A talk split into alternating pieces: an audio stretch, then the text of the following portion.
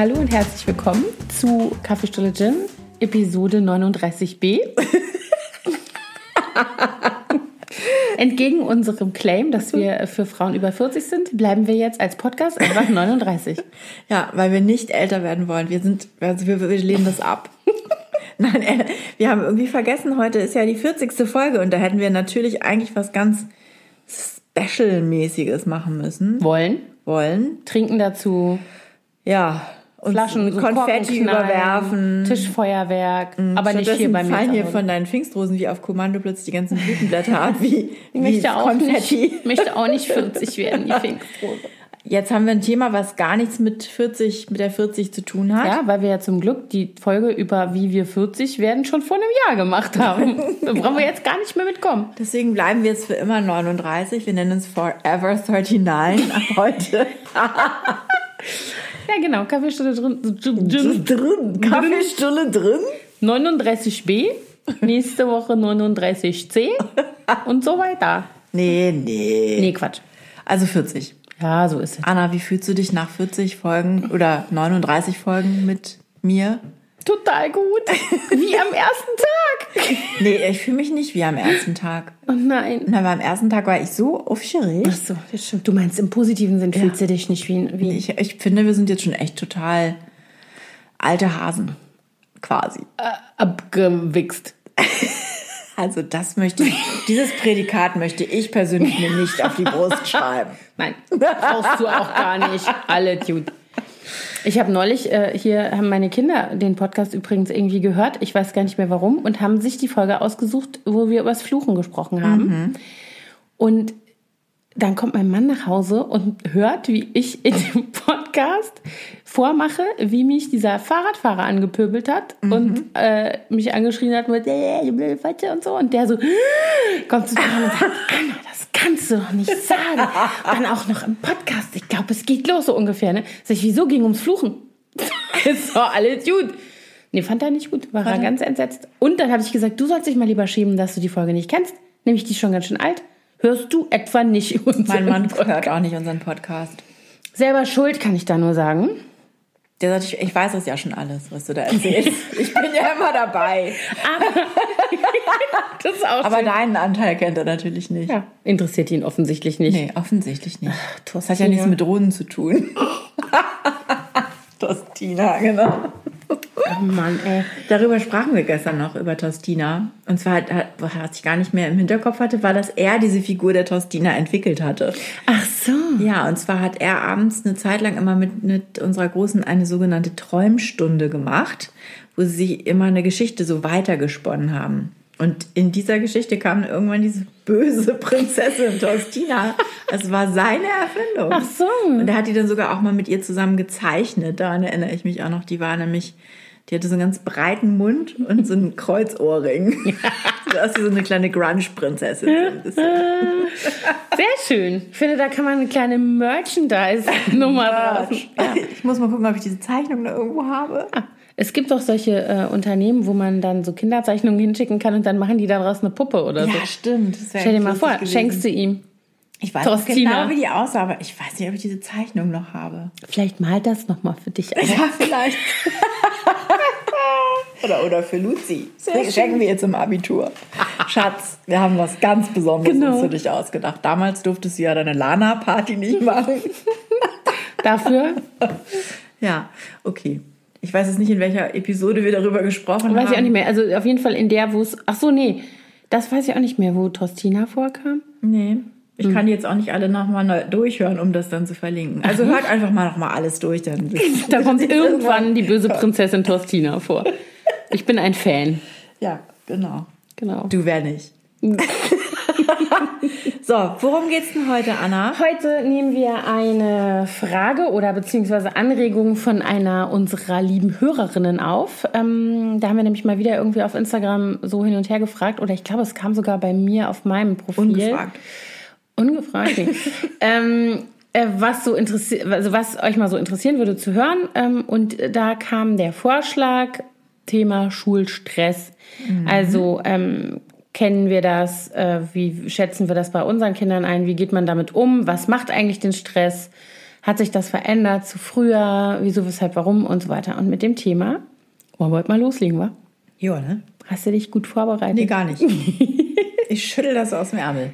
Ja, weil ich meine, du bist ja echt auch voll erfahren, muss man ja mal sagen. Guck mal, ein Kind von dir macht schon Abitur, da ist bald nichts mehr mit Schulstress. Nee. War das eine Kandidatin für Schulstress, die große? Ja, die war, weißt du, was bei der immer so stressig war, war, dass die immer Sachen vergessen hat. Also die hat einfach dann so abends um elf fiel ihr dann plötzlich ein, dass sie noch irgendwas fertig machen musste für den nächsten Tag, was aber dann eigentlich eine Aufgabe für mehrere Wochen, Wochen gewesen Genau, war. natürlich. So Sonntagsabends. Male 38 Bilder mit äh, Text oder so. Oh, ganz oft. Mhm. Und also bei der war eigentlich immer so die größte Herausforderung, dass man sie immer wieder animiert, dass sie sich alles aufschreibt, dass sie so ein Mhm. Hausaufgabenheft führt und abends nochmal guckt und so ein bisschen on top of things ist. Mhm. Und das ist ihr, muss man sagen, eigentlich erst so Richtung Oberstufe dann tatsächlich mal gelungen. Und auch da noch nicht hundertprozentig. Aber das ist wahrscheinlich auch eine Typfrage. Mhm. Ich wollte gerade sagen, ich glaube, das sind so Sachen. Natürlich ist es gut, wenn man das lernt. Also ich halte das für einen wichtigeren Skill, als zu wissen, dass 1077 irgendeiner nach Canossa gelatscht ist. Zu wissen, wie man sich organisiert, ja. Ähm, aber das ist tatsächlich, also zum Beispiel unser Sohn ist immer schon so gewesen. Der war schon so, bevor der in die Schule kam. Ja. Und die Große nicht. Also das ist total, und, und die Kleine auch nicht so wirklich. Also sehr, sehr verschieden. Aber unser Sohn war zum Beispiel so, als die angefangen haben, ich glaube, war das in der ersten Klasse schon, also jedenfalls ich, vielleicht zweites Halbjahr oder so, so ein Hausaufgabenbuch zu führen. Das war das Liebste. Da konnte der einmal alles abhaken. Weißt du so, dann hat er, musste ich das immer Mhm. Aber das hat er auch gemacht, Das ja? hat er alles gemacht. Und das ist eigentlich jetzt erst so, jetzt ist er ja zwölf, dass er so anfängt, äh, Sachen so zu verschludern. Aber der verschludert die nicht wirklich, der verdrängt die. Also der weiß, dass er was machen muss. Der hat aber keinen Bock, sondern will lieber Fußball spielen draußen Ach oder so, so. habe ich ne? das richtig verstanden? Bei ihm war das so, dass er von Anfang an so ordentlich Ja, ja. war? Ach so, ich hatte das jetzt andersrum verstanden. Okay. Bei dem war das so, der, dessen Gehirn ist so. Ach so, Ordentlich. verstehe. Ja, Schon so ist immer. das bei meiner Kleinen auch. Die ist so strukturiert schon immer gewesen. Auch das Zimmer meistens super aufgeräumt und die weiß genau, wo was ist, verliert eigentlich fast nie irgendwas. Und bei ihrer großen Schwester Chaos. Witzig ist das bei meiner Großen, die ist jetzt, also jetzt, wo sie groß ist, sozusagen, ich würde mal sagen, die letzten zwei Jahre, wahrscheinlich schon sehr gut organisiert. Da muss man sich eigentlich um relativ wenig kümmern. Mm, Aber zum Beispiel das Zimmer sieht aus wie. äh, Wo ich frage mich immer, wo sind eigentlich diese Hempels geblieben? Da sind die, alle. In, Im Zimmer. Bei uns ist das, kommt das so in Wellen. Also manchmal sieht es aus wie bei Hempels unterm Sofa und manchmal ist es, ist es ganz okay. Also ich habe immer das Gefühl, das hängt auch so ein bisschen so mit der allgemeinen Gemütslage zusammen und, und mit dem Zeitrahmen, äh, Rahmen, den, der einem zur Verfügung steht für sowas. Ja, aber das ist ja eine Entscheidung. Ne? Also das ist, ist zwar Quatsch, das einem Zwölfjährigen zum Beispiel zu sagen und offensichtlich auch noch einer 16-Jährigen. Aber natürlich kann ich mich entscheiden, ob ich jetzt äh, diese Sachen, die ich ausziehe, direkt auf den Boden schmeiße oder vielleicht doch noch mal in die einen Schritt zum Wäschekorb mache oder so. Das bei, uns, ja bei uns ist da mal die, das ist fast schon zu anstrengend, den Deckel vom Wäschekorb genau. hochzuheben. Das liegt dann alles oben auf dem Deckel. Ich dann auch denke, sag mal, wollt ihr mich eigentlich verarschen? ja, ja, aber gut. Oder neben dem Wäschekorb auch gerne. Okay, das ist der Stress, den die Kinder uns machen. Genau, also Schulstress. Genau, also das, das Allerschlimmste bei, bei unserer Großen, und das geht jetzt gerade bei unserer Kleinen los, war eigentlich schon, bevor der Schulalltag, eigentlich der Schultag begann, das pünktliche zur Schule kommen. Also das morgens rechtzeitig fertig sein und pünktlich aus dem Haus gehen.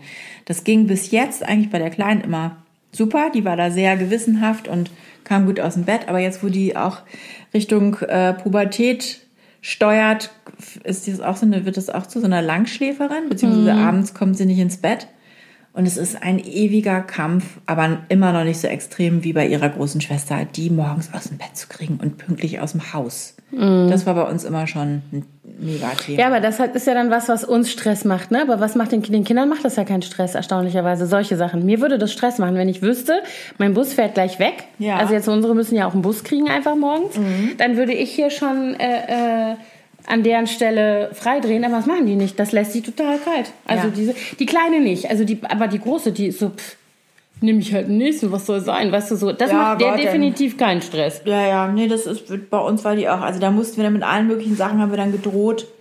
Handyentzug, wenn du nicht pünktlich bist, kriegst kein Handy und all so ein Blödsinn haben wir versucht.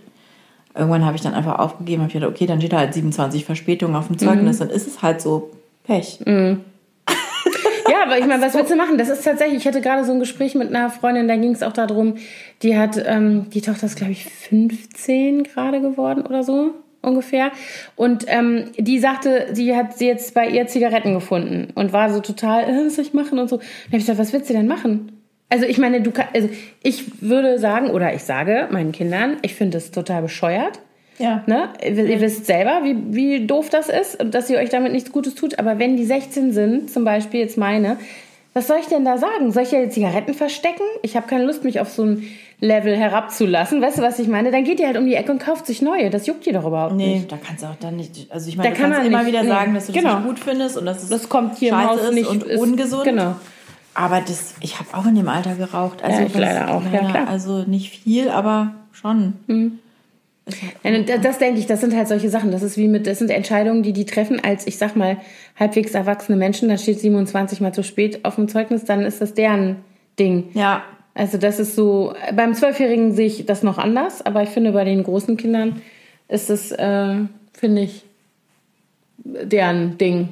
Also müssen sie dann halt auch irgendwie mit leben. Und wenn sie damit gut leben können, dann bitte. ja. Und ansonsten Schulstress, also hier, was jetzt den Unterricht angeht oder die, die Inhalte. Also da fand ich, wie gesagt, äh, bei der Großen war das immer überhaupt, dass sie, dass sie mitbekommt, was für Aufgaben sie erledigen muss und daran denkt, die dann auch zu erledigen.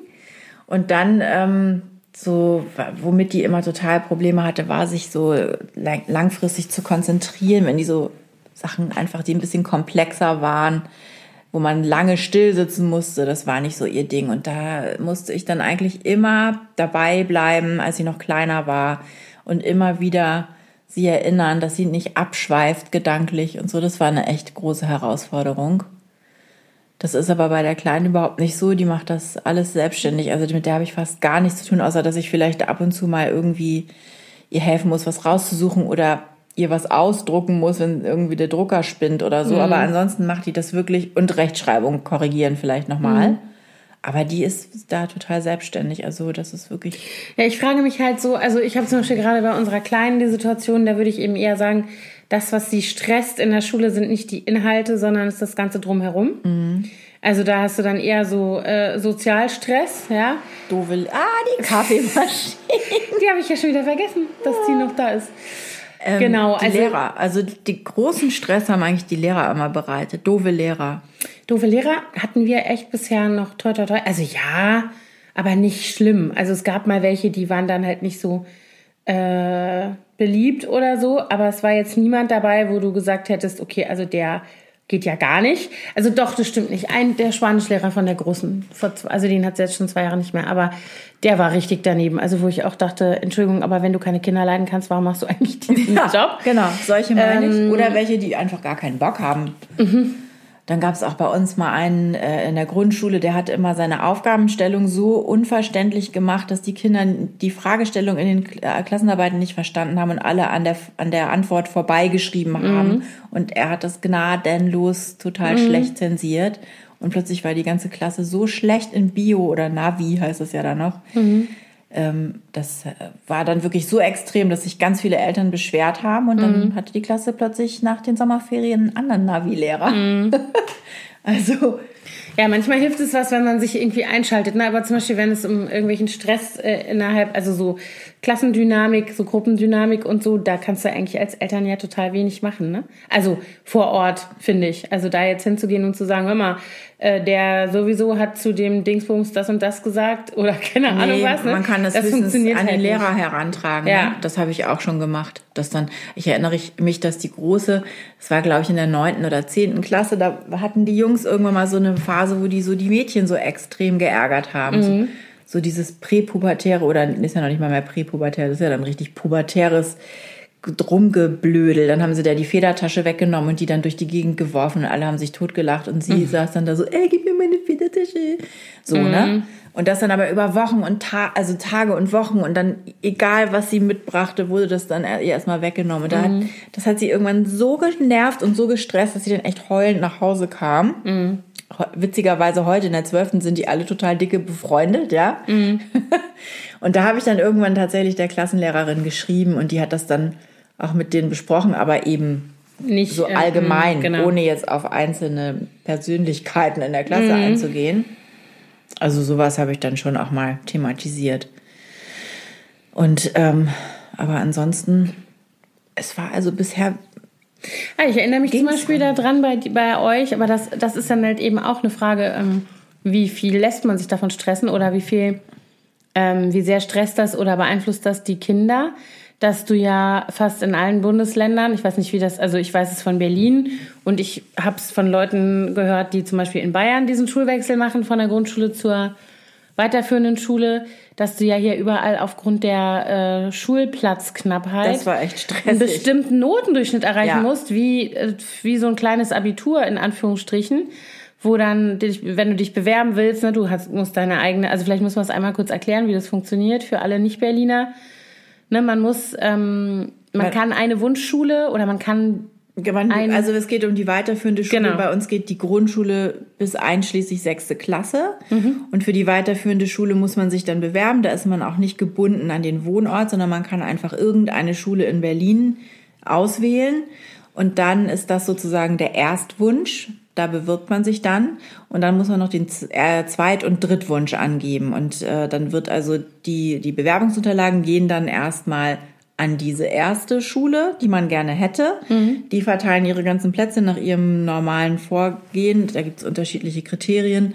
Einmal die Note, dann ähm, gibt es einige Schulen, die Profile haben, die gucken dann noch nach bestimmten Fächern, dass die besonders, äh, mhm. da besonders Augenmerk drauf gelegt wird. Oder Geschwistergeschichten, ähm, ne? also wenn schon große Geschwister an der Schule sind, oder Härtefallanträge. Und der Rest, äh, ich glaube 30 Prozent sind das dann, wird dann ausgelost, der Plätze. Mhm. Und alle, die dann immer noch nicht untergekommen sind, werden dann weitergeschickt an die nächste Schule, die dann aber im Zweifel auch schon alle Plätze vergeben haben. Und es mhm. kann einem tatsächlich passieren, dass man an, aller, an allen drei Schulen, Wunschschulen, keinen Platz bekommt. Das ist äh, sogar sehr wahrscheinlich, wenn man Schulen auswählt, die alle sehr beliebt sind. Mhm. Ne? Deswegen ist es so ein bisschen wie, wie Roulette spielen. Du musst dir mhm. genau die, eine Strategie überlegen. Also unsere große ist halt auf einer Schule schon gewesen. Die kleine wollte aber eigentlich lieber auf eine andere Schule. Mhm. Sie hatte aber dadurch, dass ihre große Schwester schon da an der anderen Schule war, den Platz sicher. Und dann haben wir uns dagegen entschieden, sie auf der anderen Schule anzumelden, weil die sehr beliebt war und die Wahrscheinlichkeit, dass sie da einen Platz kriegt, gering. Und dann wäre aber auch der Geschwisterplatz weg gewesen. Weg gewesen, weil wenn sie einmal in diesem... Mhm. Ne? Deswegen haben wir sie dann an dieser Schule angemeldet, an der ihre große Schwester schon war, die sie auch okay fand, aber nicht so toll wie die andere. Jetzt fühlt sie sich da zum Glück sehr wohl und ist froh, dass sie da mhm. ist. Aber ähm, das war, man ist dann schon da so ein bisschen, äh, muss man taktieren und sich überlegen, wo haben wir jetzt die besten Chancen auf dem Platz. Mhm. Weil ich habe es wirklich auch erlebt im Freundeskreis meiner Tochter, dass dann Kinder hier aus, aus Prenzlauer Berg plötzlich einen Schulplatz im Grunewald hatten, wo du dann irgendwie eine Stunde 42 hin. Minuten ja. in der Bahn sitzt und die haben dann tatsächlich, es gibt irgendwie so in den Regeln, in den Statuten des, äh, der, der Schul, ich weiß nicht, wie dieses Gesetz heißt, was mhm. die Schulplätze da verteilt, dass es zumutbar ist für Siebtklässler, dass sie bis zu 50 Minuten Schulweg haben, was ich echt krass finde mhm. für so einen Zwerg. Mhm naja.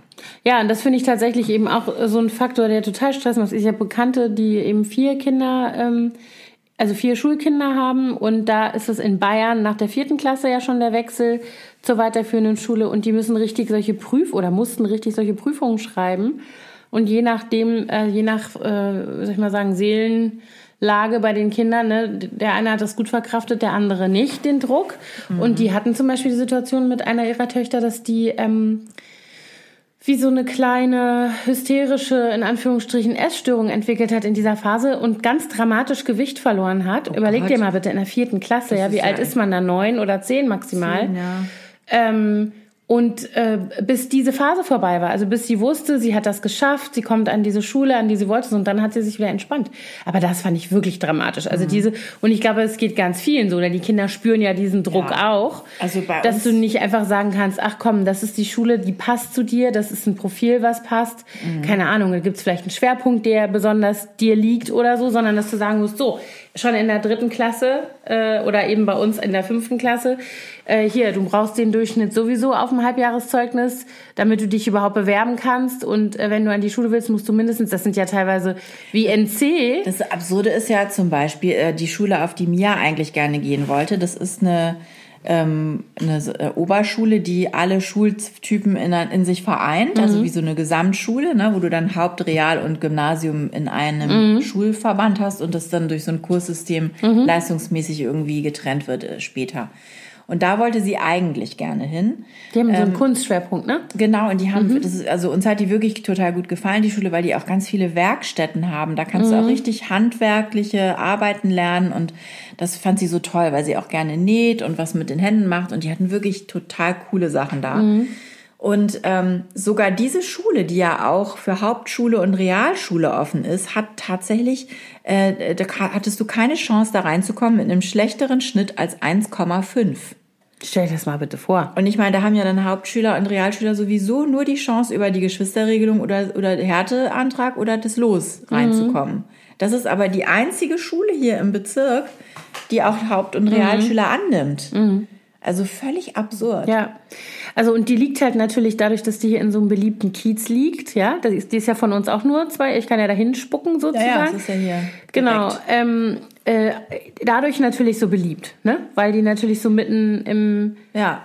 Äh, Kiez, Kiez hier ist und das ist schon so die einzige, also aber das ist echt so eine Sache. Ja, und also die Schule, auf die Mia jetzt dann gegangen ist, ist eben Gymnasium und äh, sie hatte sich aber trotzdem die andere so in den Kopf gesetzt, dass sie deswegen auch sich so einen Druck gemacht mhm. hat und mhm. gesagt hat, wenn ich einen 1,2er oder 3er Schnitt habe, dann kriege ich ja vielleicht da doch einen Platz sicher. Und sie hatte dann aber 1,5 und damit war es dann so, hm, was ja schon ein krasser ja, das ist Schnitt total ist, krasser ja? Schnitt, ja. Aber damit war nicht mehr ganz sicher, ob sie da mhm. wirklich einen Platz kriegt, weil wenn sich alle mit mhm. 1,5 da bewerben, deswegen mussten wir dann mhm. die andere Schule nehmen. Aber ich finde das auch ganz widerlich, dieses ganze System. Es hat mich auch so genervt in der, das ist ja dann das erste, zweite Halbjahr fünfte, erste. Halbjahr sechste, die beiden Zeugnisse zählen für diese sogenannte Förderprognose. Und ich fand das auch ganz schlimm, dass da, da sind ja noch auch in einem schwierigen Alter, wo das gerade so mit der Vorpubertät mm. losgeht und dass die da so einen Druck haben. Also ich finde das sowieso, ähm, ich bin sowieso persönlich der Meinung, dass dieses ganze,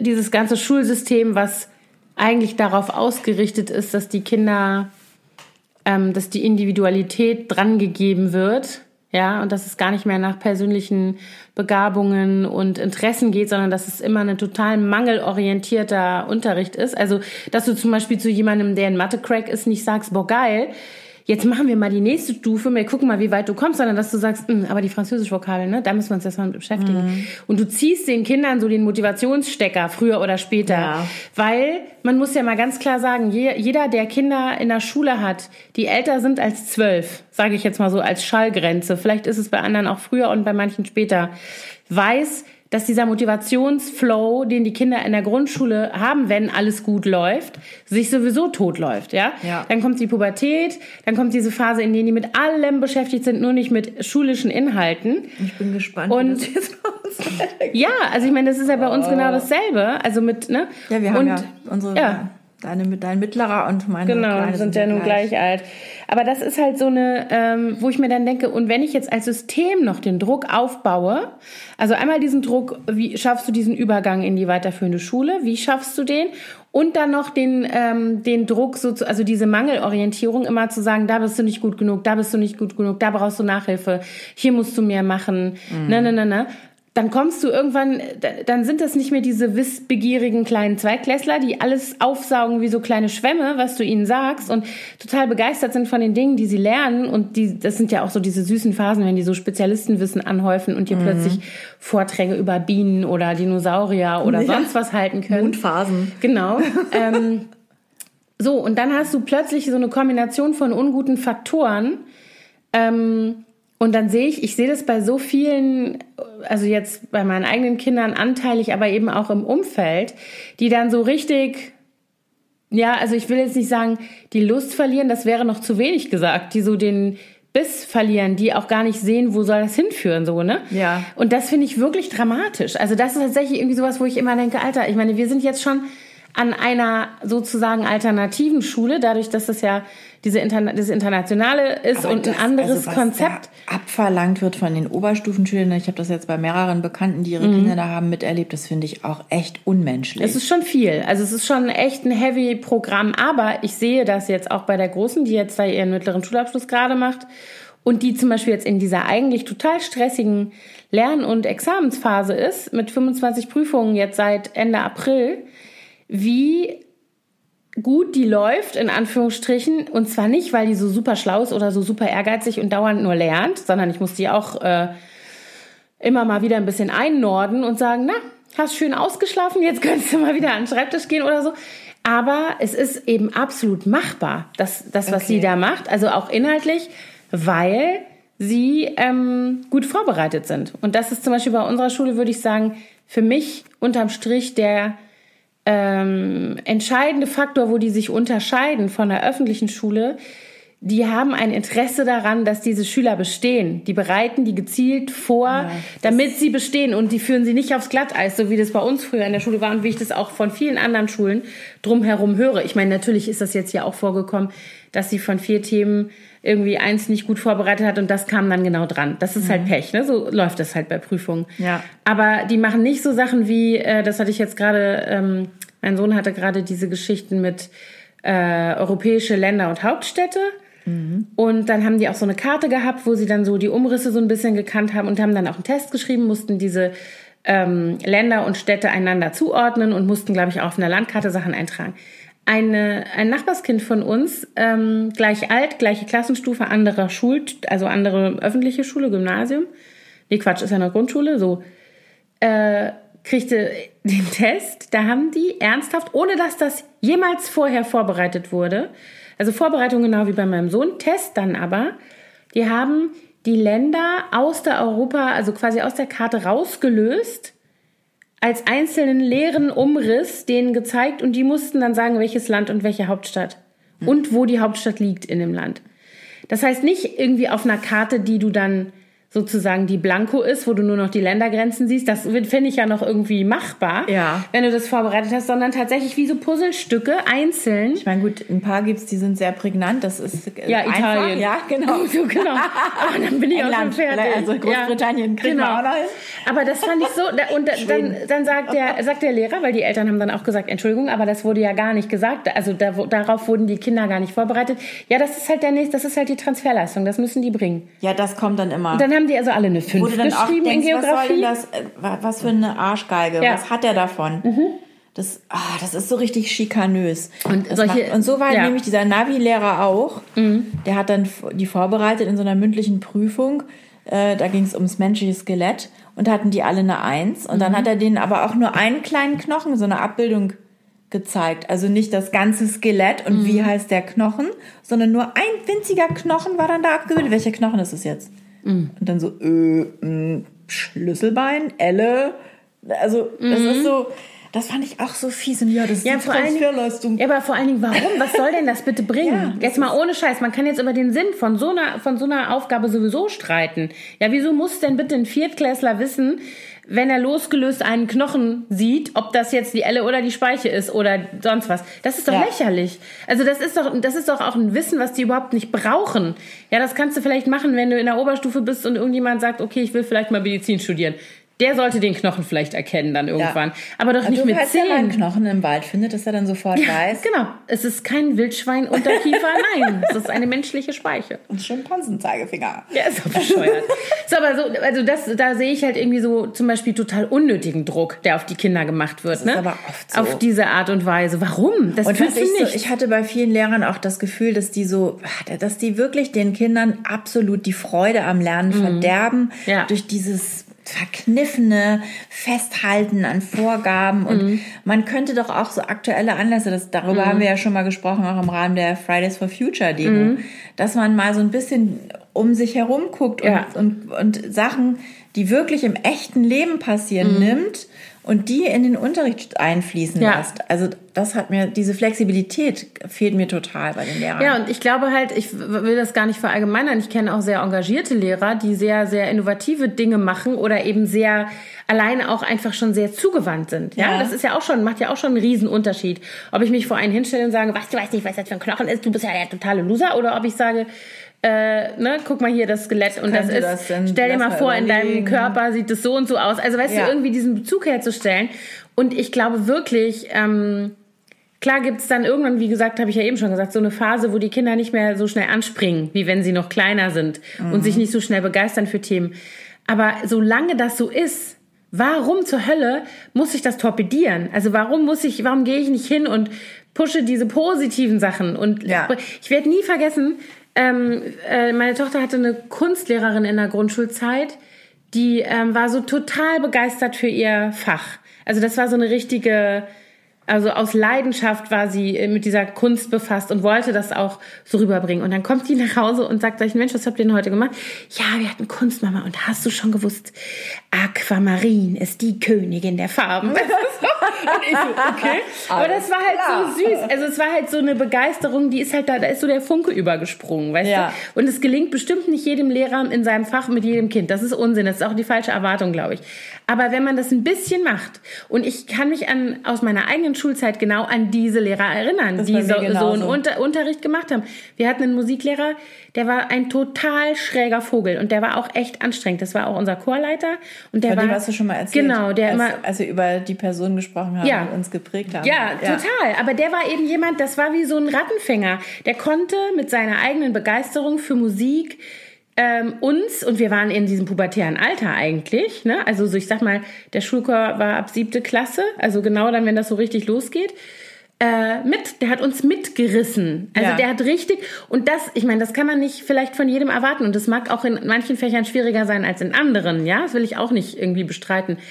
Aber Warum sind die Leute in diesen Jobs? Warum machen die das? Weil sie keine, Das frage ich ne, da gibt's wirklich, oft. wirklich Beispiele, wo du denkst, geh doch lieber nach Hause und Das aber Red mit wirklich so deinem- viele freudlose. Ich Ja. weiß nicht, vielleicht ist dieser Job auch, der, ich glaube, der verbrennt die Leute auch. Mhm. Weil das ist wirklich, ich stelle mir das auch wirklich als super anstrengend vor. Wenn ich da mal so einen Vormittag in der Schule mitgeholfen habe, habe ich danach auch gedacht, boah, das, also allein dieser Lernpegel. Mhm. Ja, das glaube ich auch. Und diese ständige Aufmerksamkeits, dieser Wunsch von jedem Kind, dass man Aufmerksamkeit für es übrig hat. Mhm. Ich glaube, das ist schon echt anstrengend, wobei man wahrscheinlich irgendwann ja auch da, darin geübt sein sollte. Mhm. Ne? Aber äh, ich, ich habe auch das Gefühl, dass viele Lehrer so freudlos bei der Sache Also ich glaube schon auch, dass das System einfach scheiße ist, um es mal so zu sagen. Also ich habe einige Lehrerinnen und Lehrer im, im Freundes- und Bekanntenkreis und da sind wirklich sehr verschiedene äh, Schultypen und auch sehr verschiedene Lehrertypen dabei sozusagen. Aber was letztlich irgendwie unterm Strich aus der Lehrerinnenperspektive rüberkommt oder immer wieder gesagt wird, ist halt, dass sie natürlich auch im System selber super wenig Unterstützung kriegen für die Dinge, die sie machen. Ne? Gerade wenn äh, ähm, wenn das solche äh, Themen sind, die irgendwie ein bisschen ähm, ein bisschen mehr Aufmerksamkeit vielleicht erfordern oder vielleicht auch ein bisschen mehr Unterstützung. Also eine gute Freundin von mir, ähm, die ist an der Gesamtschule und die sagt eben auch immer, wenn ich, ich bin eigentlich Englischlehrerin, aber darum geht's mir gar nicht, wenn ich nach der zehnten Klasse weiß, dass so und so viel Prozent aus meiner Klasse den Abschluss schaffen, dass die Mädchen nicht sofort irgendwie verheiratet werden und nie wieder das Tageslicht sehen und die Jungs nicht denken, dass irgendwie Drogen dealen und danach Knast schon irgendwie eine ganz gute Perspektive ist, sondern wenn ich das hinkriege, dass die irgendwie für sich selber entdecken, worin sie gut sind oder was sie sich, dass sie überhaupt eine Vorstellung davon entwickeln, was sie mal machen möchten im Leben und was es für Möglichkeiten gibt, die sie vielleicht sonst nirgends sehen, dann habe ich einen guten Job gemacht. So.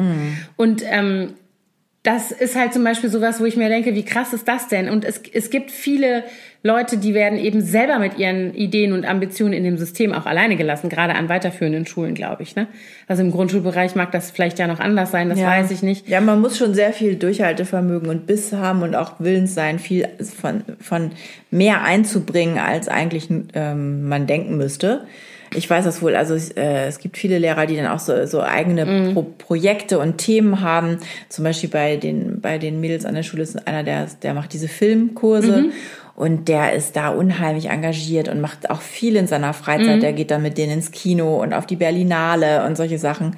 Und das ist schon äh, über sein normales Pensum mhm. hinaus, was der da macht. Oder auch an der Grundschule, da gab es einen, der hat immer mit den Kindern den Schulgarten gemacht mhm. oder so Energiesparprojekte und das ist, aber das sind, das sind aber die, die sich einprägen, mhm. diese Lehrer, und die die Kinder auch lieben, weil mhm. die brennen für eine Sache und. Ja. Naja, gut. Ähm, ja, Lehrer-Schüler-Beziehung ist auf jeden Fall ein, mhm. ein Thema, wo sich, wo man sich reiben kann. ja, und ich glaube eben auch, dass es ähm, total schwierig ist, da so äh, das so auszubalancieren, dass die Kinder nicht so platt gemacht werden. Das ist irgendwie immer so mein Eindruck in dem System ganz oft, ne? Dass die so eingenordet werden. Das muss jetzt so sein. Und viele Eltern sind ja auch so. Viele Eltern sagen ja auch, äh, ja, Kinder müssen das lernen und die müssen was durchziehen und die müssen sich anpassen lernen und so weiter. Und dann denke ich immer, ja, aber doch nicht mit acht. Also, ist so. Also klar müssen wir Menschen im Leben irgendwie lernen, dass wir ähm, mit den Strukturen, die wir haben, auch leben müssen und irgendwie uns darin zurechtfinden müssen und dass wir zum Beispiel Rücksicht auf andere nehmen müssen und diese ganzen Dinge. Mhm. Oder dass man zum Beispiel auch zu einem verabredeten Zeitpunkt eine bestimmte Leistung abrufen muss oder so. Aber ähm, dass man deswegen irgendwie äh, äh, sich gar nicht mehr, also gar nicht mehr selber denken soll oder gar nicht mehr irgendwie mal Fragen stellen soll, die vielleicht unangenehm werden könnten oder so, das kann halt nicht irgendwie das sein, was wir wollen, Nein. was hinten rauskommt. Mhm. Und ähm, ich bin immer ein bisschen beruhigt, wenn ich sehe, dass es solche jungen Leute gibt, also so ganz, wo wir ja schon drüber sprachen, auch bei Fridays for Future, bei unserer Folge, die ähm, mit Ideen und mit Kritik und mit ähm, ja tatsächlich auch mit Visionen oder sowas äh, äh, losgehen, ja, weil ich dann immer denke, okay, also das, die hat das System auf jeden Fall schon mal nicht geschluckt, also sondern die haben, die nutzen ihr äh, Gehirn und ihre ähm, Fähigkeit irgendwie äh, sich so zu, nach außen zu connecten, auch für kritische ja. Fragen und so weiter. Aber, aber, ich, aber, das machen, das sind auch leider nur ein paar. Ja, ne? ja, ja. Also ich bin ja mal gespannt. Ich beobachte ja nun gerade, wie das bei unserer Großen zu Ende geht, die Schulzeit. Mhm. Und was alles äh, sie und auch ihr ganzer Freundeskreis jetzt so vorhat. Und ganz viele machen ja jetzt erstmal so dieses sogenannte Gap hier, das freiwillige asoziale Jahr, stand letztens, ich glaube, in der Taz oder ja? habe ich das gelesen. Oh ja. Ähm, und ich meine, die sind aber natürlich auch noch so jung, mhm. ja. Die mhm. sind 17. Ich wurde 20 nach dem mhm. Abi. Ich auch. Und die wird 18 jetzt. Mhm. Ne? Und ähm, dann zu, von denen schon zu erwarten, dass die jetzt schon weiß, was immer, äh, was sie für ihr, den Rest ihres Lebens machen möchte, ist vielleicht auch ein bisschen hoch. Das wusste ich mit 20 auch noch nicht. Das wusste ich eigentlich, nee. wusste ich es nie. Nee. aber Wenn man, ich so drüber nachdenke. Aber die Schule hat schon auch viele Angebote gemacht, muss man sagen, so in der Oberstufenzeit, so mhm. Berufsbildungsgeschichten. Die wurde aber die wurden aber nicht unbedingt angenommen mm. von den Kids. Die hatten mm. eine andere. Die mm. haben dann gedacht, oh geil, also da könnte ich auch mal schön im Park sitzen, zwei Stunden lang, wenn es ist ja mm. langweilig. Mm. Und es war irgendwie keine Anwesenheitspflicht dabei. Und ja, also ich habe dann auch ein paar Mal gedacht, na, hättest du vielleicht doch mal hingehen können, ne? Ja, aber das ist so, ne? Das ist immer, wenn du noch nicht da bist an dem Punkt, dann äh, verstehst du ja auch gar nicht, was es vielleicht für dich für einen Effekt haben könnte, sich das mal anzuhören. Und das ist wie so oft, glaube ich, ähm, ich habe schon ganz oft die Erfahrung gemacht, dass Kinder, denen du mehr sagst, als sie gefragt haben, die genau den Teil der Antwort löschen, den ja. sie gar nicht nachgefragt haben. Und so ist das da auch. Die ist gar noch nicht an dem Punkt. Weißt du, was ich meine? Nee, genau. So, sich das da jetzt schon reinzuziehen, was sie mal werden will oder so, das beschäftigt sie gar ja, nicht. Ja, gerade. beziehungsweise bei ihr ist das ja sogar so, die hat ja schon eine relativ konkrete Idee davon, ja. was sie machen möchte, aber jetzt noch nicht. Ja, das ist doch gut. Sie braucht wissen. noch Zeit, um dahin zu kommen. Ja, finde ich aber auch ehrlich gesagt, also ich, ähm, da frage ich mich, wie ist denn das heutzutage? Weil das, da kann ich mich dran erinnern, zu unserer Abi-Zeit, dass alle uns gesagt haben, also unsere ganzen gesammelten Lehrer eigentlich, dass man ja nichts werden könnte auf dieser Welt, außer vielleicht ähm, könnte man BWL, Jura oder Medizin machen. Auf keinen Fall sollte man Lehrer werden. Es gäbe ja viel zu viele Lehrer. Das haben sie uns auch gesagt. Und siehst du, wir und sind jetzt, ja auch ein, genau, eine ja Generation. Genau. Und, äh, und dann wurde der absolute genau. Lehrermangel. Genau. Und dann wurde uns noch gesagt, so nach dem Motto, äh, die, die Welt wartet aber nicht auf euch. Also, pf, naja, also ob aus euch was wird, weißt du, so richtig ätzend. Kann ich mich genau daran Ja, erinnern? Ich weiß nicht, wie, das hab, kann ich jetzt nicht sagen, ob die Lehrer sowas auch zu den Mhm. Abiturienten jetzt sagen. Ich, die ganzen Feierlichkeiten stehen ja noch vor uns. Dann werden ja wahrscheinlich auch so ein paar Motivationsreden gehalten. Ja. Ähm, keine Ahnung. Also ich habe schon das Gefühl, dass heute äh, eher auf so ein allgemeineres, breiteres äh, Wissen, also dass sie eher sagen, geht, macht ein Praktika, reist, guckt euch die Welt an, gu guckt, was es alles gibt. Be- Also es ist nicht so mehr, glaube ich, dass man sagt, so, ihr könnt eigentlich nur die und die Fächer studieren, äh, alles andere ist eh Murks. Ja. Also ich glaube schon, dass die eher jetzt auch so darauf äh, einem dazu raten, dass man seine individuellen Fähigkeiten versucht zu erkennen und zu finden und die Ja, ich habe neulich auch so einen Artikel gelesen, den müsste ich nochmal, den Motiviert. finde ich nie mehr wieder, den Artikel. Ich hätte, wollte gerade sagen, ich kann den ja mal raussuchen, aber ich habe keinen Schimmer mehr, wo ich das gelesen habe oder was das war. Worum ging's denn, Anna? Es ging darum, dass gesagt wurde, dass diese ganzen, ähm, also dass sozusagen das Schulsystem, wie es bisher war oder auch immer noch ist, ich muss, auf sorry, die- ich muss die ganze Zeit Was ist? Bei dir ist so ein süßes, es ist ein bisschen langweilig für die Hörer, aber da ist eine Spatzenmama mit ihrem Baby. Die sind die ganze Zeit bei euch im Garten unterwegs und der Kleine ist so süß. Guck dir das, mal an. Das ist so ein. Breitmaulviech, wie aus einem Comic sieht der aus. Spatzenfamilie. Süß. Sorry. So, jetzt habe ich den Faden verloren.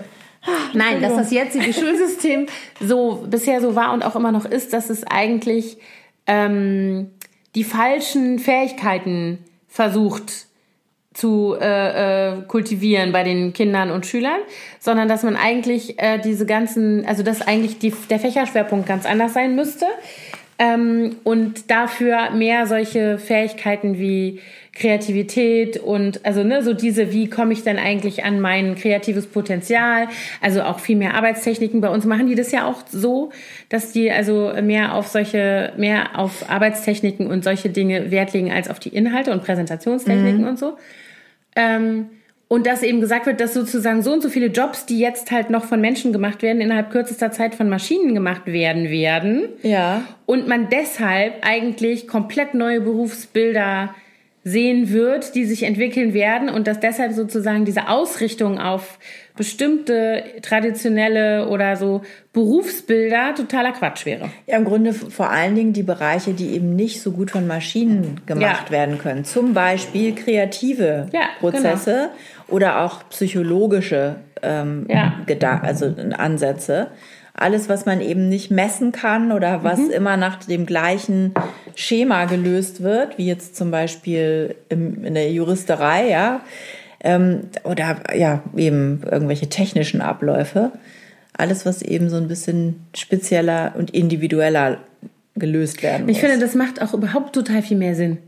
Es macht doch, das ist das, was ich eben meinte, es macht doch total viel mehr Sinn zu sagen, aha, Schüler A hat die und die äh, ähm, Talente und die werden jetzt gefördert, wohingegen Schülerin B vielleicht ganz andere hat und dann macht man da was anderes. So, aber das ist ja, halt, aber das ist, wie, wie willst du das leisten? Also wenn ich mir überlege, in der Klasse von Mia sind zwei, 34 Kinder. oh Gott, das, furchtbar. ist, ja. das ist ja sowieso schon ganz schrecklich. Überleg mal, das, ist das, das sind zehn mehr als, nee, zwölf mehr als bei uns an den Klassen. Ja, also ich meine, das verdünnt sich dann irgendwann so Ja. ein bisschen, ne, dann ein paar ziehen dann mal weg oder können doch nicht auf dem Gymnasium Mhm. bleiben oder wie auch immer. Aber das fand ich schon krass. Und wie willst du da die individuellen Bedürfnisse Mhm. von jedem Kind erkennen und weiter fördern? Das ist ja, da, da bräuchte man schon ein paar Mhm. mehr Lehrer. Und das ist ja dieser Lehrermangel, der dazu führt, dass die Klassen so groß sind. Ja, und überhaupt ist unser Bildungssystem, aber das ist gar nicht das Thema. Also ich meine, das Gespräch hatte ich neulich mit äh, unserer Freundin Ines, die ja eine Kita-Leitung hat. Und äh, dass wir uns darüber unterhalten haben, wie so eigentlich dieser Irrtum zustande gekommen ist, dass Bildung erst in der ersten Klasse anfängt. Ja, also und nicht schon viel früher und wieso äh, äh, Kitas so schlecht dastehen, wie sie dastehen heutzutage. Ja, immerhin ist ja das letzte Kita ja jetzt, äh, wird ja, ist ja kostenfrei.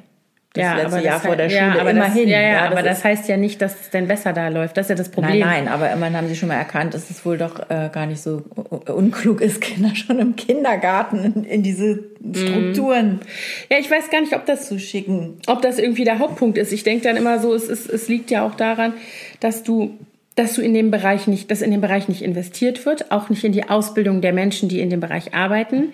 Ja. Dementsprechend schlecht angesehen ist ja dieser Beruf auch, muss man ja auch mal sagen. Warum machen das so viele Frauen? Äh, weil das, ja, ich mache was mit Kindern. Ich meine, da gibt's auch super engagierte Leute, die auch echt äh, Ideale haben, nach denen sie versuchen, irgendwie da ihre Arbeit zu machen. Aber letztlich, ähm, also ich meine, ich kenne es nur in Berlin, aber das reicht mir auch äh, um zu sagen, die Idee, dass, dass man jetzt hier in Berlin zum Beispiel sagt, die Kita-Plätze sind ab drei Jahren jetzt alle frei. Wer zahlt dafür drauf? Ja? Die Kinder. Weil woran wird dann gespart? Am Personal, an der Ausstattung, an Konzepten und so weiter. Super, Top-Idee. Finde ich total gut.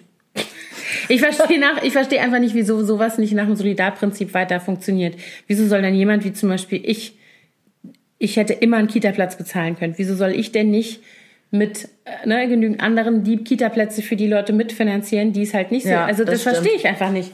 Naja, egal. Das nur am Rande. So, Schulstress, Notenstress. Haben das deine Kinder? Notendruck? Naja, also wie gesagt, äh, sie hatten es beide in, diesem, in dieser Zeit, als es um die Bewerbung für die weiterführende Schule ging. Und ähm, jetzt ist äh, Mia befindet sich ja jetzt noch im sogenannten Probejahr auf, auf dem das ist ja auch Gymnasium. noch so eine- ja. Das heißt, da ist es schon auch wichtig, dass sie, dass sie nicht durchfährt, also dass sie versetzt wird. Wenn Mhm. sie jetzt sitzen bleiben würde, dann wäre sie, äh, müsste sie die Schule verlassen. Und wohin würde sie dann gehen? Ja, das ist eine gute Frage, weil dann müsste sie ja eigentlich auf die äh, Gesamtschule, also Mhm. auf die, wie heißen die denn nochmal? Die heißen nicht die I, Keine Ahnung. ich weiß nicht, integrierte Sekundarschule heißen die, glaube ich, ISS. Mhm. Also dann müsste sie eigentlich auf die Schule, auf die sie eigentlich wollte. Mhm. Oder, aber da, da da ja kein Platz ist, keine Ahnung, wo sie denn hin müsste. Aber zum Glück hat sie gute Noten. Ja. Deswegen ähm, betrifft Ja, sie das jetzt nicht. ich habe das gerade von einer Bekannten gehört, wo das genauso war, dass die Tochter das Probejahr nicht bestanden hat, äh, aus verschiedenen Gründen. Und die hat tatsächlich keine Schule. Die ist nicht beschult. In dem, sie wäre jetzt achte Klasse. Die war dann zwischendurch mal auf einer anderen Schule. Dann gab es da ganz krasse, also ähm, äh, ganz krasse rassistische Vorfälle. Die hat einen Papa aus, ich glaube aus Nigeria. Und daraufhin ähm, war das da nicht mehr tragbar, die da hinzuschicken. Das musst du dir auch mal vorstellen, mitten in Berlin. So. Und ähm, die ist unbeschult jetzt. Und der Schulsenat ist jetzt, also statt dass die sich jetzt äh, darum bemühen, dass das Kind einen vernünftigen Schulplatz kriegt, wird jetzt noch gesagt, dass die, äh, das Jugendamt eingeschaltet werden muss, weil das Kind nicht in die Schule geht. Weißt du, weil du hast ja eine Schulpflicht, du bist ja, Ja. gesetzlich verpflichtet. ja gut, aber wenn die Stadt keine, keinen Platz hat, Das ist wie bei Schildbürgers. das ist ja fürchterlich. Also richtig fürchterlich. Ja, ja, So, genau. und dieses Also Kind deswegen kann ich- Und je länger es da sitzt, umso schlimmer wird es ja. Das ist ja absurd. Das Mhm. wusste ich gar nicht, dass das passieren kann. Ich dachte, man kriegt dann über so einen Verteilungsschlüssel Ja. Mhm. irgendwo einen Platz. Also im Zweifel halt eine Stunde Fahrtweg. Ja. Ja, und wenn du dann dahin gehst und das ist da scheiße, weil, also keine Ahnung, weil jetzt wie in dem Fall rassistische Übergriffe äh, stattgefunden haben, was machst du dann? Dafür den, für den Fall gibt's dann offensichtlich nämlich, offensichtlich nämlich keine. Ach so, das heißt, es ist ihre eigene Schuld, weil sie hätte ja dahin gehen können, aber wenn sie das, ihr da irgendwie nicht so, gefällt, dann mm, ich weiß, irgendwie sowas ist das. schön. Statt Also hinzugehen und bleibt sich anzugucken, ein- die Privatschule, ne? wenn du sie dir leisten wenn du sie kannst. dir leisten kannst. ja. Oder wenn es Stipendiatsprogramme gibt, die gibt's ja an manchen Schulen, aber an vielen halt auch nicht. Naja, also jedenfalls, äh, um auf deine eigentliche Frage zurückzukommen, Notendruck, Notenstress gab's immer mal in einzelnen Fächern und immer mal in besonderen Klassen, also fünfte, sechste, eben für die Weiterführende oder jetzt ist bei unserer Großen natürlich auch der Wunsch nach einem guten Abitur da und das macht natürlich schon auch einen Druck. Aber ähm, also es war jetzt bei meinen beiden nie so extrem, dass die um ihre Versetzung bangen mussten oder so. Deswegen war das bei uns jetzt nie so ein riesiges Thema. Es gab natürlich immer mal eine Phase, wo sie in irgendeinem Fach nicht gut waren. Da, hat sie, da haben sie dann Nachhilfe bekommen, dann ging es wieder.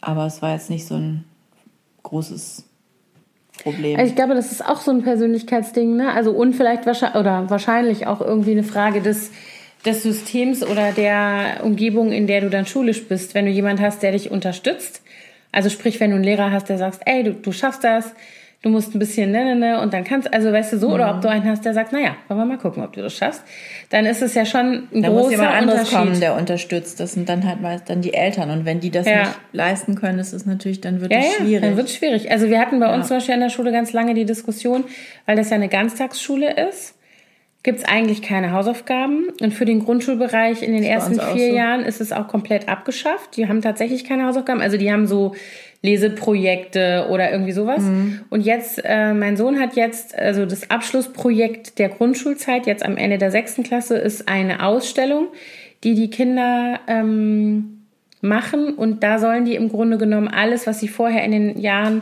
zuvor gelernt und geübt haben, an sozusagen Recherchetechniken, Präsentationstechniken, Aufbereitung, diese ganzen Sachen, Arbeitstechniken sozusagen, sollen sie selbstständig an einem Thema ihrer Wahl Anwenden. präsentieren. So. Mhm. Und das ist das Abschlussprojekt. Und das ist echt beeindruckend zu sehen, wie die das jetzt machen. Also die suchen sich, die haben ein bestimmtes Thema, also die haben schon eine Vorgabe, die können jetzt nicht irgendwie über Captain Marvel irgendwas machen, ne? Sondern die müssen, die müssen sich schon mit, also es gibt so einen großen Pool aus Themen, die sie schon bearbeitet haben, wo sie sich Ach dann was aussuchen, aussuchen und dann können sie da noch ein bisschen tiefer gehen. Also die suchen sich dann schon sehr äh, ähm, kleine sozusagen Themen aus, so Nischenthemen, wo sie dann auch richtig äh, Spezialistenwissen mhm. äh, generieren können. Und ähm, dann werden die in Gruppen eingeteilt, aber eben nicht nach, das ist mein bester Kumpel, sondern nach, ihr habt dasselbe Thema gewählt. Okay. Und ähm, der ist also jetzt in der Gruppe mit vier Jungs und die machen, ähm, äh, da geht's um Deforestation, also um halt Abholzung. Ach, und das hast du mir schon mal erzählt. Genau, und das ist echt süß, weil die sind so im Thema. Und jetzt waren sie am Wochenende im Grunewald und haben dann da gefilmt und sind dann da auch ganz leise durch die Gegend geschlichen, um zu gucken, was sie für Spuren von Tieren finden, weil sie eigentlich sagen wollen, dass sie oder zeigen wollen, dass es halt ganz viele Tierarten nicht mehr gibt mhm. und inwiefern das mit Abholzung und ähm, misslungener Neupflanzung zusammenhängt und so. Also da gibt's verschiedene Aspekte, die ich auch vorher noch nicht wusste. Mhm. Ähm, und haben eine Webseite jetzt gemacht. Ach echt? Und ähm, werden jetzt äh, Aktionen, also sie müssen so ein, es gibt so bestimmte Sachen, die die dann äh, abhandeln müssen, also Recherche, dann haben sie eine Zeit zur Aufbereitung, dann kommt die Action Week und so, wo sie dann irgendwelche Sachen machen, dann waren sie beim WWF, haben dann ein Interview gemacht und so mit irgendjemandem und ähm, Jetzt auf der Webseite wird es so sein, dass sie jetzt eigentlich wie so ein Meldesystem einbauen wollen. Da bin ich mir noch nicht so ganz im Klaren, wie das, wer das kann und wie das gehen soll. Ich bin mal gespannt wo also sie wollen so Müllsammelaktionen machen im mhm. Wald und Ach, sie dann wollen, kann man melden, wenn dann man kann man melden, Müllansammlung gefunden genau und dann soll es so wie so eine Art, genau und dann soll es wie so eine Art Flash Mob geben, dass du ah, quasi da hingehst und dann wird das gesammelt. Sowas wollte ich ja mal für Hundehaufen machen. Siehst du? Kannst du nicht ranhängen. nee, so, ich, ich, wollte ja eher die Hundehalter anschwärzen. Anschwärzen, das habe ich genau gesehen. ähm, auf jeden Fall habe ich jetzt den Faden verloren. Genau. Und die machen halt dieses Abschlussprojekt und ich weiß nicht mehr, warum ich das erzählen wollte. Ich weiß es auch nicht, Anna. Erzähl ja doch mal. Ich meine, denk doch mal nach. Ja, denke ich gerade. Oh, war ja. Es gibt Notendruck. Ja, ähm. nee, ich wollte sagen, ich weiß nicht mehr, was ich sagen wollte. Anna, Anna, den Faden Ja, aber so richtig. So richtig in meiner Begeisterung für dieses Projekt. so. Nein, ich, ich, ich, es ging mir irgendwie darum zu sagen, dass die, wenn sie nämlich äh, diese ganzen Dinge dann so anwenden können und sich so begeistern können für so ein Thema, dann ist das halt auch alles die Arbeit und die Mühe. Also das macht denen halt jetzt nichts aus, dass sie sich da ja, immer ja. wieder mit beschäftigen und sie sind mega stolz darauf jetzt und äh, machen und tun. Ja, das, das stimmt. Aber da wird halt hinterher auch keine Zahl dahinter geschrieben. Mhm. Also da kommt dann hinterher auch keiner und sagt, hm, also dieses Projekt ist jetzt besonders gelungen, deswegen ist das jetzt eine Eins und das andere ist, ach so, ich weiß, was ich sagen wollte, Hausaufgaben. Ach so das so, der hat natürlich jetzt viel zu tun nachmittags, aber eigentlich ist das die Ausnahmesituation. Die haben keine regelmäßigen Hausaufgaben ähm, in dem Alter und ja auch noch keine Noten. Die Noten gehen erst nächstes Jahr los bei uns, ab der siebten. Achso, das kann man, bei uns wird das gewählt. Da wählen das, bestimmen das die Eltern. Mhm. Ja, also an der Grundschule, ich glaube, ja. ähm, erste, zweite hat man eh keine. Und dann dürfen die ab der dritten darf man, muss man aber nicht. Mhm. Das entscheiden die Eltern. Dann für die, für die jeweilige Klasse oder was entscheiden ähm, die das? Ist nee, das, eine das, äh, das pro Kind? Nee. nee, nee, für die ganze Klasse. Ja, genau. Genau. Dann für die dritte, vierte Klasse mhm. kann man dann sagen. Und dann, wenn man sich für die dritte, vierte Klasse gegen Noten entschieden hat, kann man dann, äh, kriegt man dann auf jeden Fall ab der fünften Klasse Noten. Okay. Weil sonst, die müssen ja irgendwie eine Bewertung dann auch für die weiterführende Schule. Das war bei uns übrigens auch ganz interessant, weil dadurch, dass unsere keine Noten haben, die haben zwar auch ein sehr, sehr ausgeklügeltes Bewertungssystem. Also wir kriegen seitenlange Zeugnisse, wo dann auch ja, immer genau drin steht und so. In der Grundschule auch so. Aber ähm, äh, es lässt sich halt nicht einfach in Noten umrechnen, weil es sind nur vier Kategorien und nicht sechs. Also du kannst es nicht einfach so umrechnen in, das ist wohl mhm. eine Eins oder eine Zwei oder eine Drei. Und ähm, wir haben ja tatsächlich über einen Schulwechsel nachgedacht gehabt für unseren Sohn und deswegen haben wir im zweites Halbjahr fünfte, erstes Halbjahr sechste ein ähm, eine Gymnasialempfehlung beantragt oder gesagt, wir brauchen dieses Zeugnis mit den Noten, ja. damit diese genau. Und das war ganz interessant zu sehen, wie sich das dann überträgt. Also weil du hattest dann beide Zeugnisse, mhm. ne? also einmal unseres und das dann daneben das Standardzeugnis, wie sich das überträgt in in, in Noten. Noten. Das ja. fand ich ganz gut zu sehen mal. Also jetzt so und ich glaube zum Beispiel für meinen Sohn war es überhaupt nicht gut. Der hat sich plötzlich total gestresst. Der hat dann plötzlich angefangen weil er das ja auch gar nicht kannte. Und plötzlich hatte der ein Zeugnis mit Noten und das war super. Aber der hat dann plötzlich in der Folge immer ähm, auf jedem Test und so seine Buchstaben, die er da hatte, versucht umzurechnen. Ach so. Und das ist auch anhand des Zeugnisses. Genau, anhand, genau. Und hat er gesagt, ey, jetzt habe ich hier nun, also die haben ein I für Independent, ein P für Proficient, ein D für Developing und ein I für Emerging. So, das sind die vier Kategorien. Und ähm, das sagt dir ja eigentlich immer nur, wo du gerade im Prozess stehst bei dieser einen speziellen, ja. bei diesem einen speziellen Thema. Und ähm, er hatte immer sehr viele Is und Ps und war deswegen immer so, das war dem halt egal, ist das jetzt eine 2 oder eine 1, das spielte keine Rolle, es war irgendwie alles immer gut. Und dann hat er plötzlich irgendwo ein D gehabt, wo sich dann auch hinterher herausstellte, in Deutsch war das, glaube ich, dass es was damit zu tun hat, dass er mit der Deutschlehrerin nicht so gut geklickt mhm, hat. Ne? Verstehe. Und dann ist er total ausgeflippt. Oh Mann. Also das hat dem nämlich dann plötzlich Stress gemacht. Ich glaube nicht die Noten an sich, sondern dieses Switchen von dem einen System ins andere. Sehr witzig. Also bei uns war das tatsächlich so, dass die, ähm, die Eltern waren so ein bisschen indifferent nach der zweiten oder ähm, zu am Ende der zweiten Klasse und waren sich nicht so sicher, ob sie jetzt eigentlich Noten wollen oder nicht. Und dann hat die äh, Lehrerin damals gesagt, also wir können es auch so machen, wenn Sie nicht wissen, was Sie möchten und Ihnen das im Grunde egal ist, wir können auch die Kinder fragen, was die gerne wollen. Mhm. Und die wollten Noten haben. Lustig. Die wollten sich messen können. Mhm. Aber das ist zum Beispiel auch so was, was in der Schule, finde ich, ein großes Thema ist, in diesem System mit Noten und so weiter, was auch Stress machen kann, ist nämlich diese ständige Wettbewerbssituation. Mhm. Und ähm, ich hatte neulich ein Gespräch, da ging es gar nicht um Noten, sondern da ging es um, also, sondern es ging losgelöst von Noten um diese Wettbewerbssituation. Und das ist eine Amerikanerin, die hat auch ihre Söhne bei uns an der Schule und die ist so, ja, they have to play team sports. Also, ne, der, die spielen Hockey und Fußball und keine Ahnung was alles, die Jungs in irgendwelchen ja. Vereinen. Und deswegen ist sie der Meinung, dass ihre Kinder mega gut sozial kompatibel sind, weil die ja Teamsport machen. Und dann habe ich gesagt, ja, aber das Problem ist, was nämlich mit dem einen Sohn spezifisch auftrat. Dass er so competitive. Dass der total auf Wettbewerb und Wettbewerb. dass er vor allen Dingen zwar seine Mannschaft im Blick hat und wir müssen eine Teamleistung bringen. Das hatte der schon internalisiert. Aber unser Team muss gewinnen. Aber unser Team, nee, nee, aber wer ins Team kommt, muss natürlich der sein, der stark ist und Ach alle so, anderen verstehe. sind scheiße. So, und das war im Sportunterricht ein Riesenproblem, weil der so drauf war und sie hat es überhaupt nicht verstanden. Also sie hat gar nicht verstanden, was das Problem war, dass andere gesagt haben oder andere Kinder gesagt haben, ähm, der dominiert das ganze Ding und der macht aus einem Spaßspiel, Ballspiel oder was die gemacht haben, halt irgendwie so eine krasse Nummer, weil er halt von vornherein sagt, ja, du bist aber nicht gut genug für mein Team, du kannst nicht, weißt du, so. Und der ist natürlich auch so ein super Sportler-Typ, der dann da so ein bisschen das Sagen hatte in, oder hat in dieser Jungsgruppe. Und das war ein totales Problem. Ne? Und zum Beispiel mein Sohn, der total anders drauf ist, der liebt Sport, der macht total viel Sport, aber der hasst diese Wettbewerbssituation. Mhm. Und der wollte noch nie zum Beispiel, obwohl der Fußball spielt, der spielt in der Schulmannschaft, ähm, nie in einen Verein, weil er gesagt hat, er möchte nicht in diese Situation kommen. Sagt der Mama, dann, da war er noch ganz klein, erste Klasse, da hat er so ein Probetraining gemacht bei Berolina Mitte. Ja. Und dann hat er, die hätten ihn auch genommen, dann hat er gesagt, nee, dann habe ich ja, dann, wenn ich dann bei Berolina bin, dann sind die von Victoria Mitte und von Rotation, das sind dann unsere Feinde und das will ich nicht. Ich möchte, Ach so, ich oh finde Gott. Feinde doof. Oh. So, so hat er das ausgedrückt in der ersten Klasse und das hat sich aber so durchgezogen. Also so diese, und das finde ich ist was, was sehr typisch ist für Schule. So dieses, ähm, Wettbewerbsding und keine Chance daraus auszusteigen, mhm. eigentlich. Ja.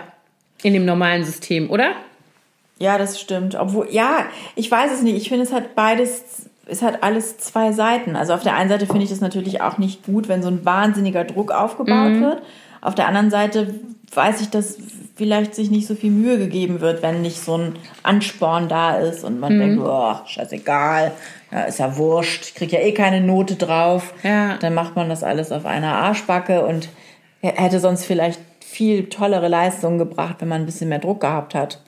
Das, ich, äh, ich weiß nicht, ich sehe das, glaube ich, ein bisschen anders. Also ich glaube, ich finde, wenn, also ich weiß, was du meinst, aber ich glaube, ähm, wenn der Gedanke, also ich glaube, die Situation existiert nicht, die ich gerade beschreibe, aber wenn der Gedanke an Wettbewerb gar nicht erst da ist, dann geht es ja nur um die Freude am Tun. Ich meine gar nicht so sehr den Wettbewerb unter, unter den Gleichaltrigen oder Mitschülern, sondern eher so diesen, dass man den Anspruch so, okay. an sich selber. Okay, das ist nochmal was anderes. Dass man ja, sich selber vornimmt, ich möchte hier gerne die und die Note erreichen. Ja, ja gut, okay, das ist was anderes. Also, also ich glaube Wettbewerb-Ding finde ich auch ganz fies. Ja. Also ich muss auch, da sage ich auch immer, das ist Finde ich mhm. doof, sich so zu vergleichen. Jeder kann andere Sachen gut. Das, mhm. das finde ich auch blöd. Aber das Aber ist in einem bestimmten Alter halt total schwierig. Also wenn die klein ja, ja. sind, sind die total cool mit allem, mhm. finde ich. Und dann kommt so eine Phase, wo es nur darum geht, irgendwie dazuzugehören, in irgendeiner Art und Weise zu einer bestimmten Gruppe.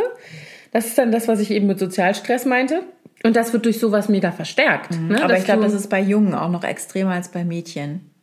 Dieses, ja. ich bin der Schönste, der, nicht die Schönste, aber der Schnellste, der, der ja. Stärkste, der Größte. Also das, was das die Mädels haben mit Aussehen mhm. in dem Alter, also wo ich mich dran erinnere, dass immer darüber geredet wurde, ist das jetzt das richtige T-Shirt oder die coolen Schuhe oder äh, leider eben auch, ist man dünn genug. Das ist leider ja natürlich auch in einem bestimmten Alter ein Thema. Und ich sehe durchaus das Äquivalent bei den Jungs, also wenn ich es bei meinem Sohn mir angucke, da geht es total um Sportlichkeit. Sportlichkeit ist ein für sich ein Wert. Und ja. das ist natürlich für alle, jetzt ist meiner super sportlich und liebt Sport und Bewegung.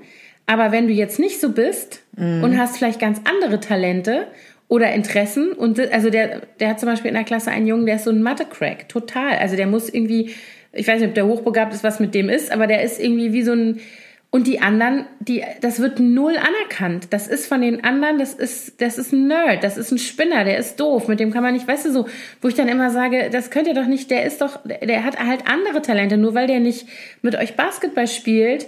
Ich hätte auch keinen Bock, mit euch Basketball zu spielen, wenn ihr jeden Diss, der nicht direkt ja. einen Korb macht. Ähm, deswegen ist er doch nicht, also weißt du so, da sehe ich eben auch, dass dieses Sportlichsein zum Beispiel bei denen ein Riesenthema ist. Mhm. Also es äh, überrascht und erschreckt mich auch ein bisschen, muss ich sagen. Okay, das ist aber dann, glaube ich, eher so jungsspezifisch. Also, mhm. weil das kenne ich gar nicht. Aber meine Mädels mhm. sind auch, also Mia schon mehr als Luzi, aber die sind, was Sport angeht, auch nicht so mhm. Begeistert.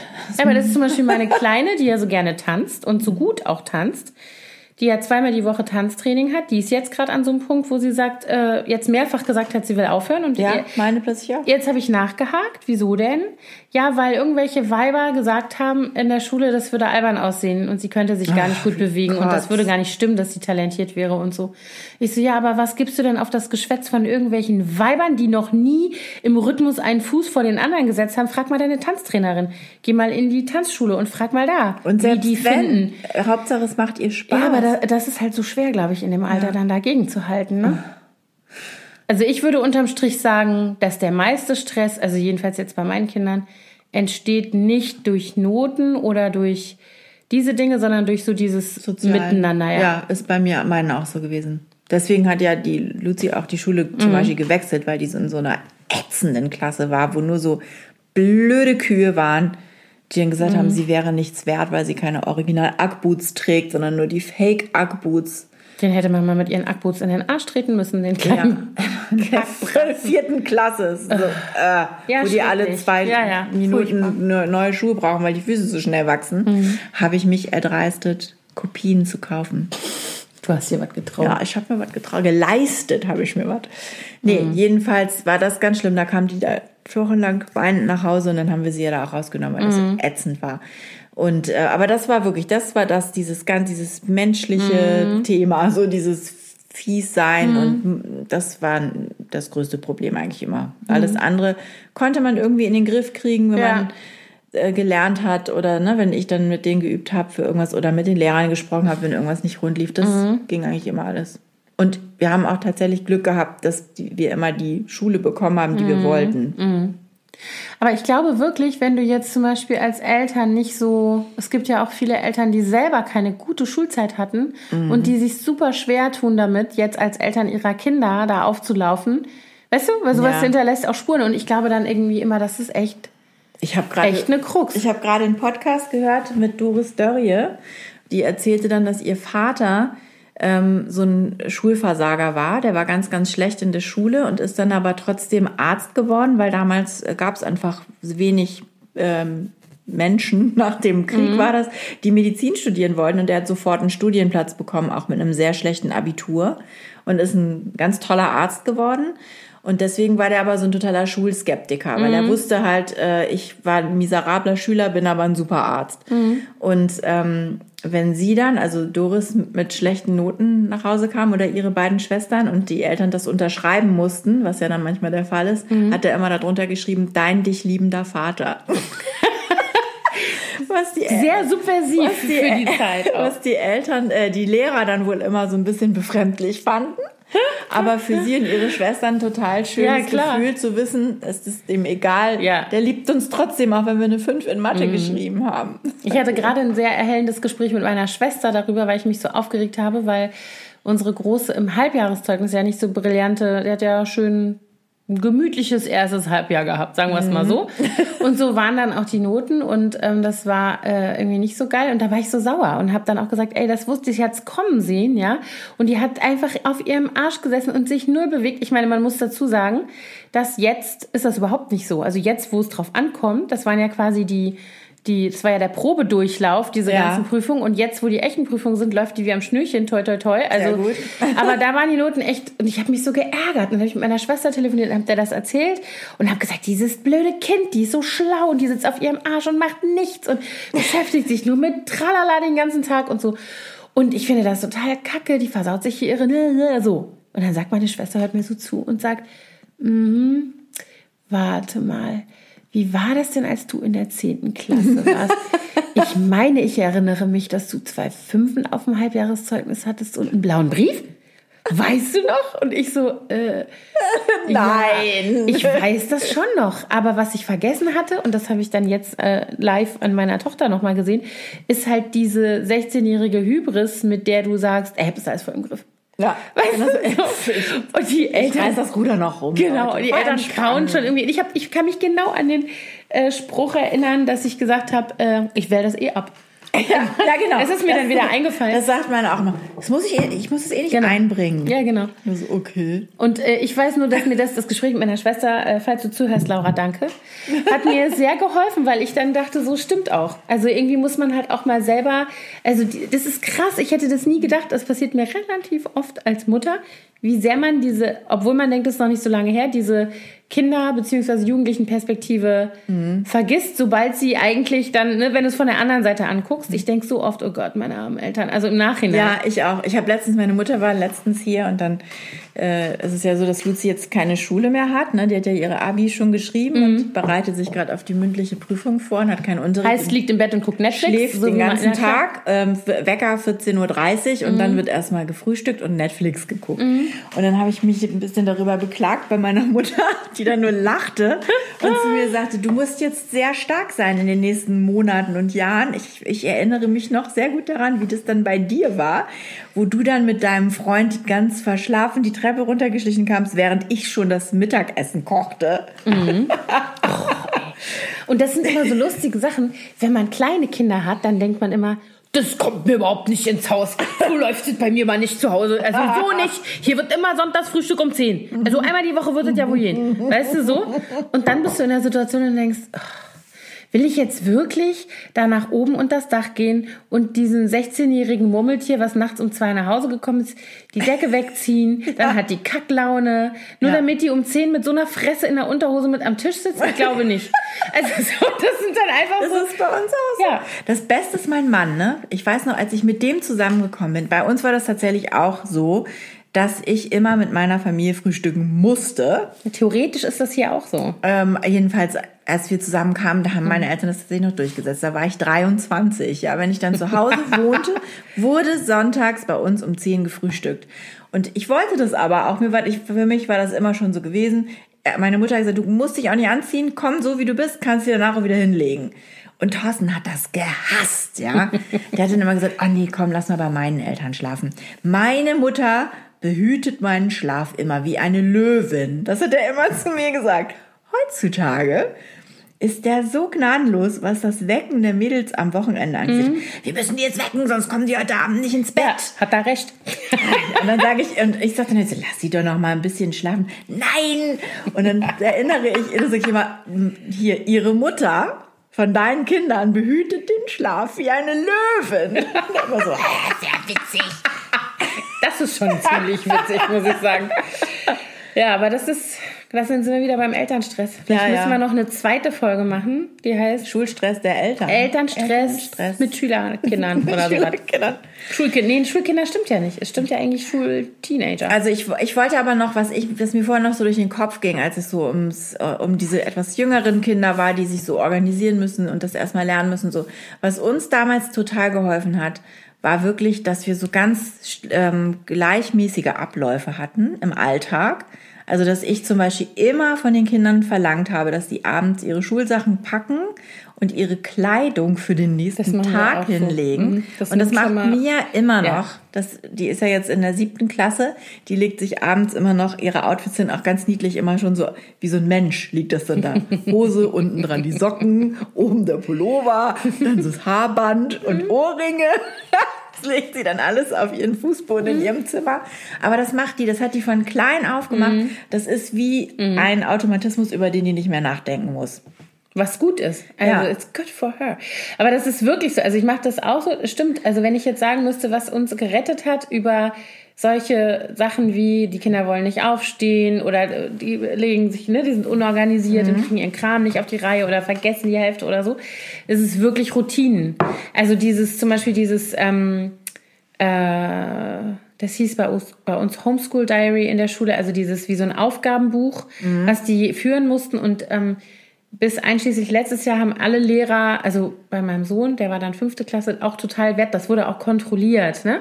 Ob das ähm, und ich musste das jede Woche unterschreiben. Ich musste es unterschreiben und der Lehrer musste es gegenzeichnen. Jede, also ich glaube immer donnerstags oder so, also zum Ende Mhm. das der ist übrigens Woche. hier auch bei der Schule, auf die wir Eigentlich. eigentlich wollten. Ja. Und ähm, das hat zum Beispiel total geholfen, einfach so selber auch. Also, weil ich finde, man kriegt so viele, also jetzt gerade mit drei Kindern in der Schule, wie viele Termine die mir um die Ohren hauen und Zettel, die ich unterschreiben muss und irgendwelche Sachen, die sie noch gegencheck gecheckt haben müssen für irgendwelche Events und Klassenfahrten und Kram.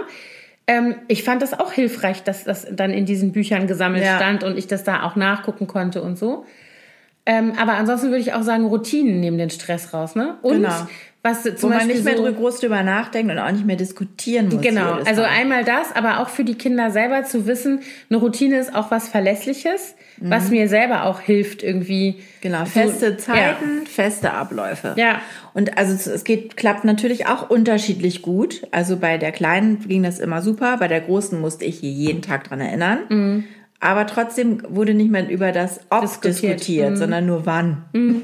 Was ich auch noch ähm, unbedingt sagen will, ist ähm, gemeinsames Lernen mit den Kindern. Also wenn Eltern mit Kindern Dinge versuchen, zum Beispiel nachzuholen, weil sie krank waren oder weil sie was nicht verstanden haben oder auch aufzuarbeiten oder irgendwie zusätzliche Übungen zu machen oder so.